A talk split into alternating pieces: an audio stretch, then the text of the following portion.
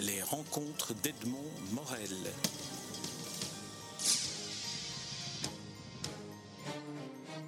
Gérard de Cortan, je suis très heureux de vous rencontrer à l'occasion de la publication de votre dernier roman en date, Les Amants de Koyo à Cannes, paru chez Albin Michel, bien sûr, vous êtes aussi euh, éditeur.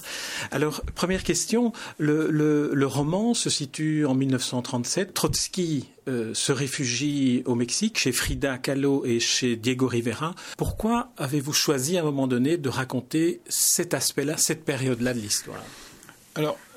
La première fois que j'ai rencontré euh, Frida Kahlo, c'était dans les années 70, lorsque beaucoup d'écrivains latino-américains euh, vivaient à Paris ou passaient par Paris euh, à cause des dictatures qui étaient en Amérique latine. Enfin, l'un d'entre eux, qui ne fuyait pas la dictature mais qui était présent, c'était Carlos Fuentes. Et Carlos Fuentes a été sans doute un des derniers à, la voir en vie. il a assisté à une représentation théâtrale à Mexico et m'a-t-il dit à l'époque, j'étais un très très jeune poète et écrivain, euh, au fond, le théâtre, ce n'était pas ce qui se passait sur scène, mais c'était cette femme euh, dans, une, dans une baignoire, euh, avec des, bijoux, un, corsage luxuriant, enfin une sorte de, de déesse aztèque. Et, depuis cette période, enfin, vous savez, j'étais très très proche du monde hispanique et américain notamment, et donc ça, ça a lentement mûri, ce lien avec Frida Kahlo. J'ai vu l'exposition, je suis allé au Mexique. Alors j'ai écrit un premier des articles, d'abord sur Frida Kahlo, puis j'ai écrit une biographie euh, qui s'appelle euh, Frida Kahlo, La beauté terrible. J'ai retrouvé à l'IMEC des, photos euh, totalement inédites prises par Gisèle Freud lorsqu'elle est allée au Mexique en 53. j'ai beaucoup travaillé à l'exposition Frida Kahlo qui a eu lieu à l'Orangerie entre 2013 et 2014. mais j'avais encore quelque chose à, raconter sur cette, sur cette femme exceptionnelle. Et je me, je me suis dit que cette, cette liaison dont on ne parle jamais en quelque sorte. C'est-à-dire, euh, il y a quelques mots ici ou là dans les livres, enfin on fait vaguement référence, mais il n'y a pas de livre sur, qui décortique cette liaison, qui essaie de la, comprendre. Et euh, c'est quand même quelque chose d'assez fascinant parce que vous avez d'un côté cet homme qui a créé euh, l'armée rouge, 5 millions d'hommes, de soldats, qui n'est plus rien, euh, qui arrive au bout de l'exil euh, au, Mexique. D'un autre côté, cette femme qui n'est pas encore très très connue. Hein, le couple au Mexique est un couple mythique, mais l'œuvre de Frida Kahlo, euh, en 37, elle n'a pas encore 30 ans. Elle n'a pas fait d'exposition importante. Elle est totalement étouffée par le personnage de, Diego Rivera, qui est le peintre officiel mexicain, qui est mondialement connu. Alors, moi, je crois que le silence, le fait qu'on en parle très très peu, qu'il n'y ait pas eu de roman ou d'essai sur cette, euh, cette liaison, c'est très simple à comprendre. Euh, les gens qui parlent de Frida Kahlo parlent essentiellement de sa peinture. Quant à son, comment dire, sa trajectoire amoureuse, elle est tellement euh, variée et nombreuse, au fond qu'un amant ou une amante de plus ou de moins, ce n'est pas très important. J'ai calculé, par exemple, que lorsqu'elle elle, a cette liaison avec avec Trotsky, elle a 13 amants et amantes, donc un de plus, un de moins, bien. Mais la deuxième face, évidemment, c'est le silence sur cette relation lorsque vous lisez les biographies ou les essais consacrés à Trotsky, parce que, évidemment, pour parler vulgairement, ça fait un petit peu tâche cette histoire, c'est-à-dire ce, ce, personnage qui crée la quatrième internationale, qui était à, l'origine de, la révolution de 17, qui était une sorte de, de, mythe, de, monument historique. Au fond, euh, à peine est-il arrivé, quelques semaines après son, son, arrivée au Mexique, euh, qu'il a une liaison amoureuse avec, avec la femme, avec la femme de l'homme qui l'a sorti euh, de, l'exil et qui, l'a enfin, lui a enfin trouvé un territoire où il pourrait vivre tranquille. C'est vrai que l'image que l'on a de Trotsky est une image qui est une image presque d'épinal d'un vieux monsieur plutôt. Alors le roman nous permet, euh, votre roman nous permet de nous rendre compte que ça n'était pas le cas, que c'était un homme sportif, vigoureux, et que c'est un homme, même s'il y a une différence d'âge avec Frida, euh, qui est un homme passionné. Ah oui, moi je, crois que c'est sans doute un des rôles de, l'écrivain de, remettre les choses à leur place, en fait, de rappeler tout simplement euh, ce, qu'est la vérité. Euh, et alors, dans le cas de Trotsky, c'est très clair. Trotsky, lorsqu'il arrive au Mexique à 58 ans, ce n'est pas du tout un vieillard, il fait presque 1m80. C'est un très grand sportif, notamment, qui, monte à cheval. Il passe son temps à semer, d'ailleurs, tous les gardes du corps qui, qui désespérément le, suivent à la trace parce qu'il est parti des journées entières sur, euh, son cheval. Il est très vigoureux, très, très virulent encore. Euh, et terriblement amoureux. Il retrouve ses, ses 15 ans. Il, envoie des, lettres enflammées. Euh, euh il, communique avec elle par code secret. Il monte sur des échelles pour la retrouver la nuit. Euh, ils, font des fugues ensemble. Enfin, c'est c'est pas du tout. Ce n'est pas du tout l'image euh, de, l'homme politique, enfin, comment dire, euh, sérieux, un peu austère, euh, grave, qui, est lié à, la guerre. Enfin, je ne sais pas. Vous voyez, c'est pas du tout. On a l'impression d'ailleurs que, lorsque le, couple Sedova-Trotsky arrive, au fond, ils, le disent, hein, ils découvrent le paradis. Je crois que c'est vraiment la première fois de leur vie qu'ils découvrent évidemment le Mexique, mais avec le Mexique, une sorte de douceur de vivre. C'est une sorte, c'est le sud du sud, quoi.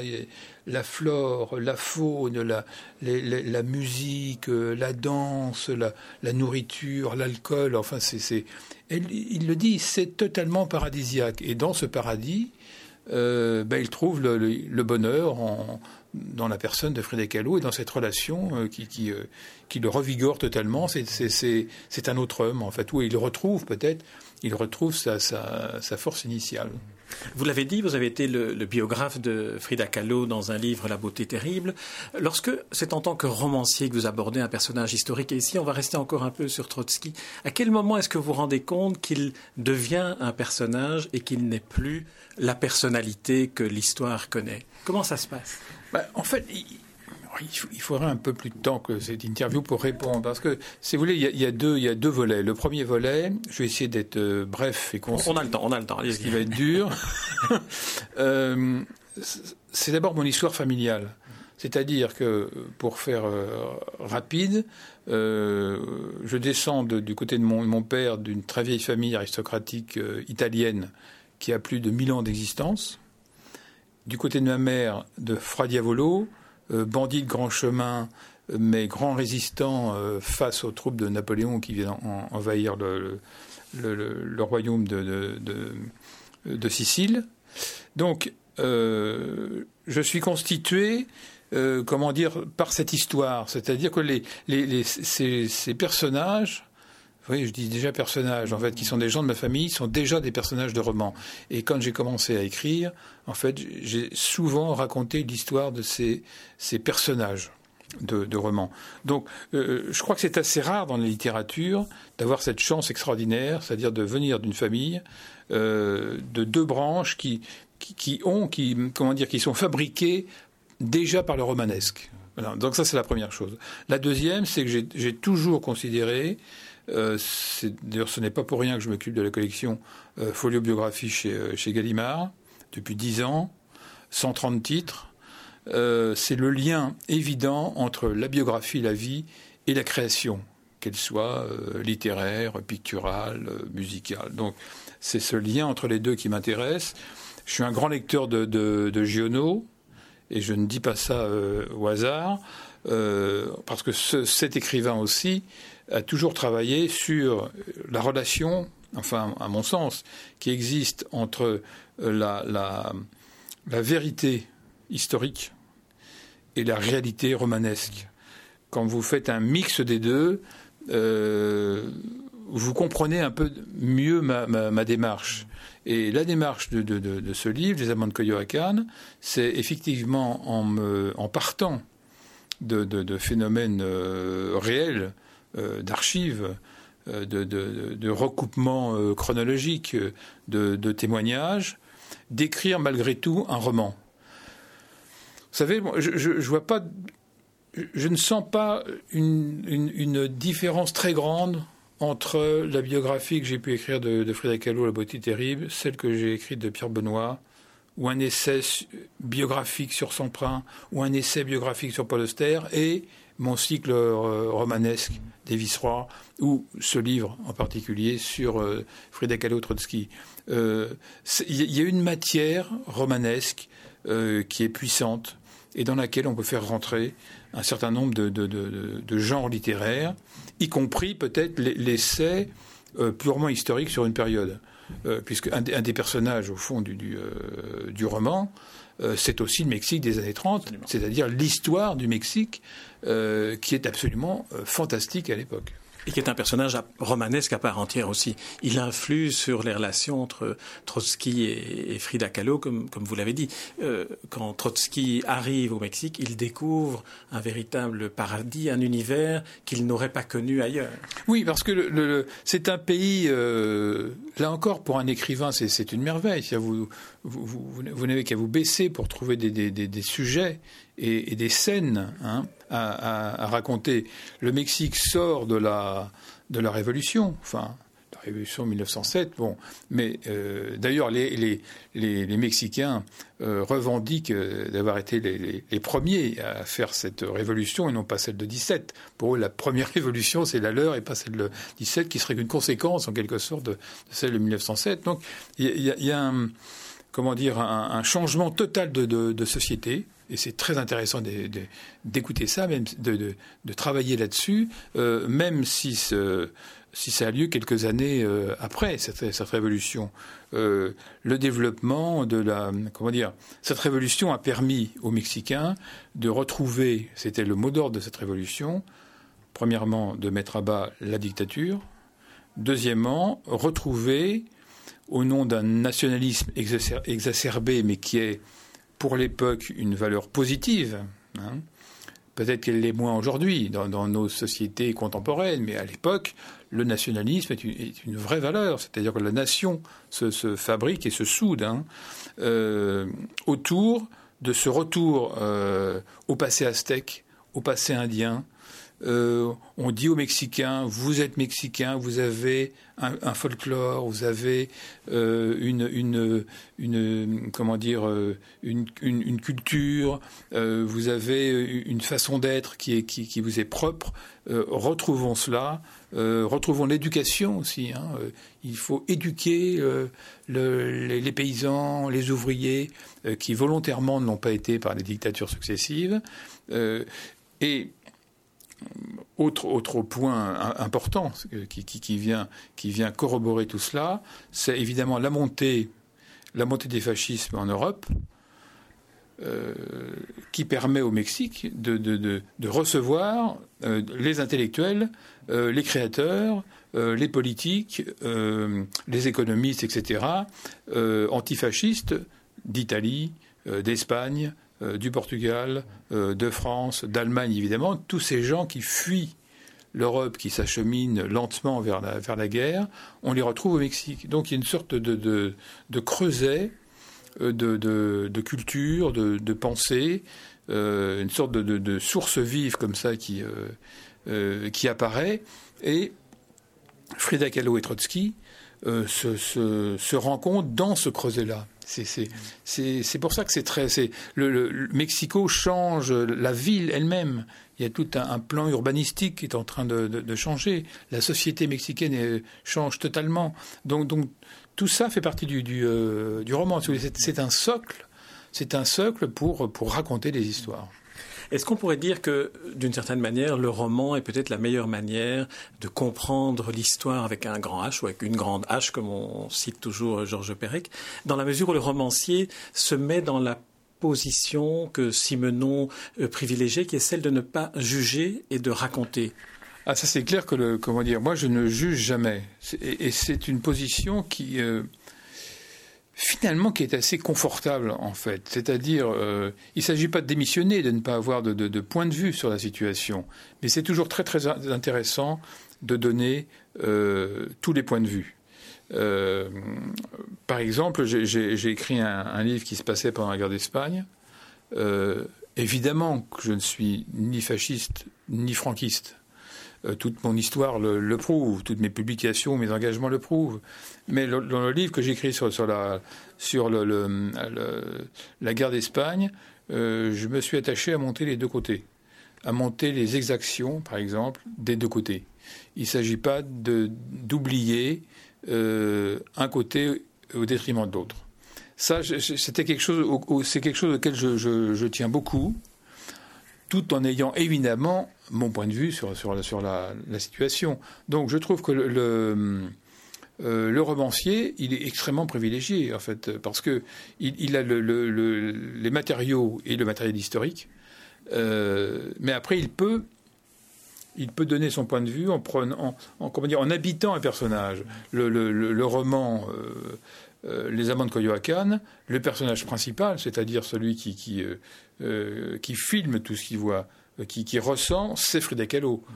il y a des gens autour, hein. il, y a, Trotsky, il y a la femme de Trotsky, il y a Diego Rivera, il y a Breton, il y en a d'autres, bien.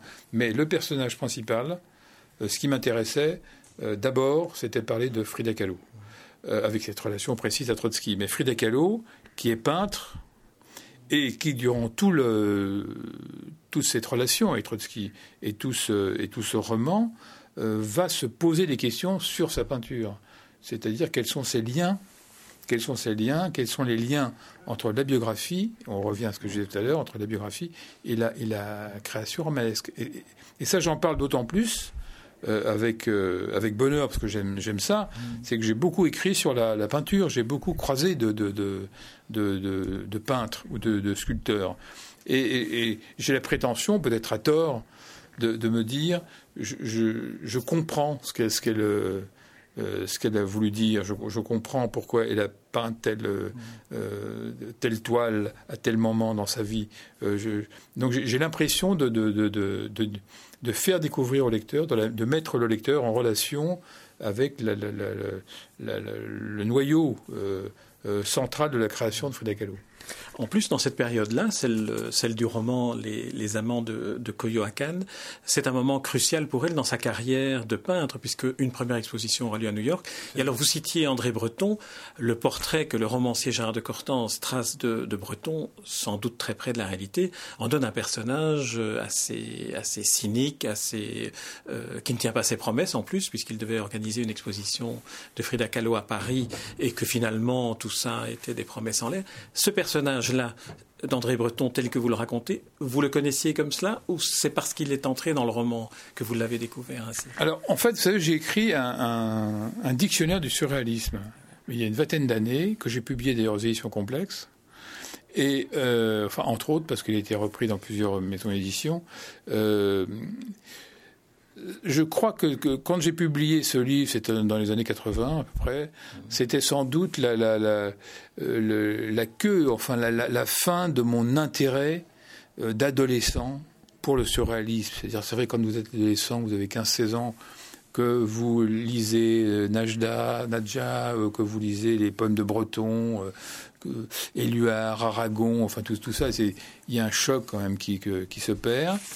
Et petit à petit, j'ai trouvé, par exemple, que, Dada était peut-être plus, plus intéressant, moins, moins, euh, moins, moins formaliste, moins, moins, moins bourgeois en quelque sorte, que le, le, la révolution proposée par le surréalisme était menait une sorte, une sorte d'impasse. Donc petit à petit, j'ai commencé à me détacher un peu du personnage de, de, Breton et euh, lorsque j'ai abordé donc la, rédaction de ce, livre-là, ma position par rapport à Breton et au avait déjà un petit peu changé, mais surtout ce que je j'essaie de donner en toute objectivité, enfin je crois, euh, c'est aussi la position de Frida Kahlo.